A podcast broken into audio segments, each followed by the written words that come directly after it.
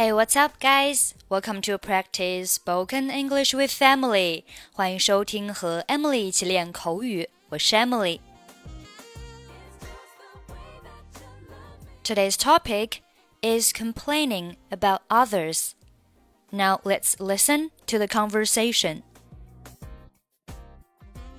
Do you want to go with me to Ellen's house? Not on your life. After her behavior, at my party, I don't even want to see her again. Why not? What did she do? Well, it was very late, and my neighbors complained several times about the noise. Why didn't you ask everyone to quiet down? I did, but every time I turned the music down, Ellen walked over to the stereo and turned the music up. When I asked people not to dance, she even said I was a terrible host. I was so fed up with her that I finally showed her to the door. Really? I never heard about all this. When did it happen? Last year, at my birthday party. A year ago? I think you should let bygones be bygones. Maybe. Okay, let's take a look at the conversation. Do you want to go with me to Ellen's house? 你想和我一起去 Ellen 家吗？这里 go with somebody 和某人一起去。Do you want to 就是你想怎么怎么样吗？你想和我一起去，就是 Do you want to go with me？那去什么地方呢？我们用 to 后面加上地点。 to Ellen's house。后面 not on your life，not on your life 就是不可能。字面上的翻译是这个不会出现在你的人生当中的，也就是不可能的意思啊。Not on your life.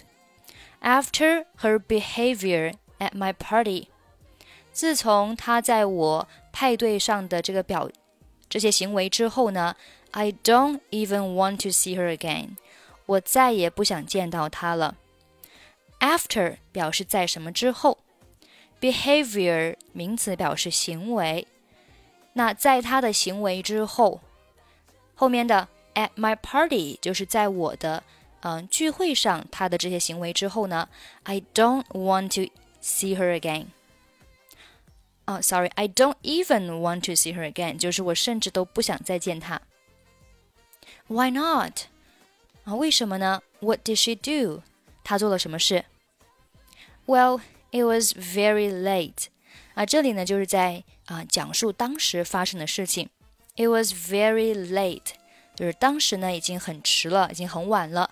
And my neighbors complained several times about the noise。我的邻居就这个噪音的问题已经抱怨了好几次了。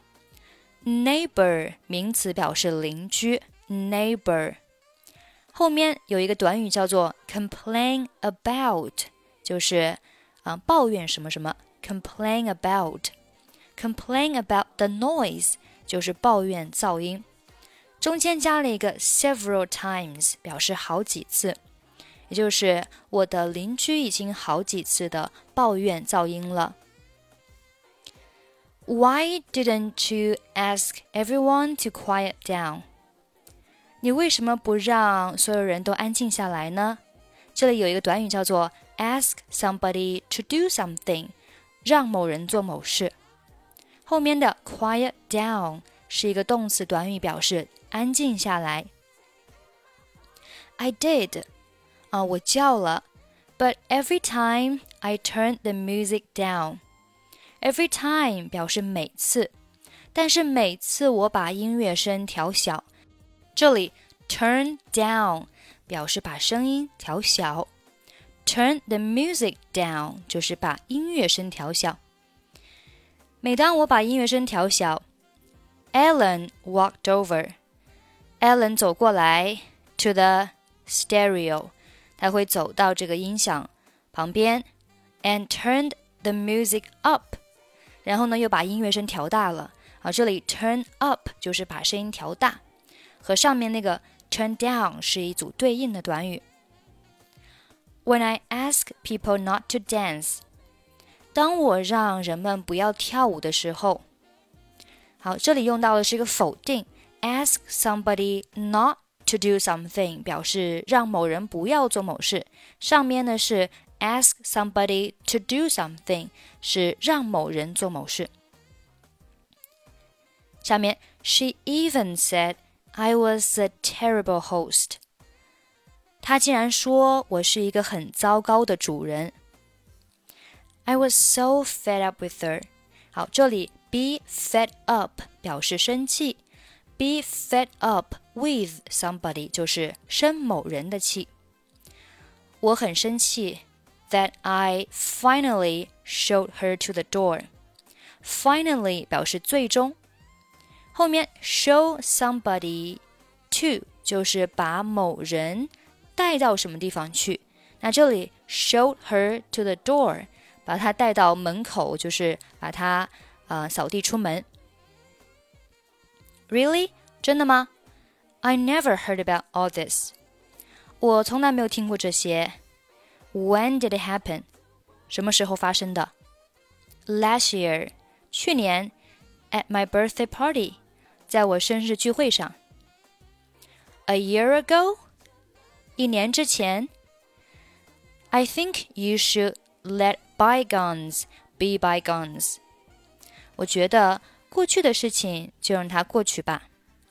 这里有一个呃单词叫做 bygone，bygone 做名词表示过去的事。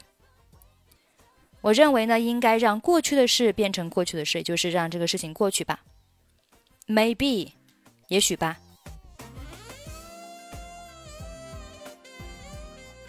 Do you want to go with me to Ellen's house? Not on your life. After her behavior at my party, I don't even want to see her again. Why not? What did she do? Well, it was very late, and my neighbors complained several times about the noise. Why didn't you ask everyone to quiet down? I did, but every time I turned the music down, Ellen walked over to the stereo and turned the music up. When I asked people not to dance, she even said I was a terrible host. I was so fed up with her that I finally showed her to the door. Really? I never heard about all this. When did it happen? Last year, at my birthday party. A year ago? I think you should let bygones be bygones. Maybe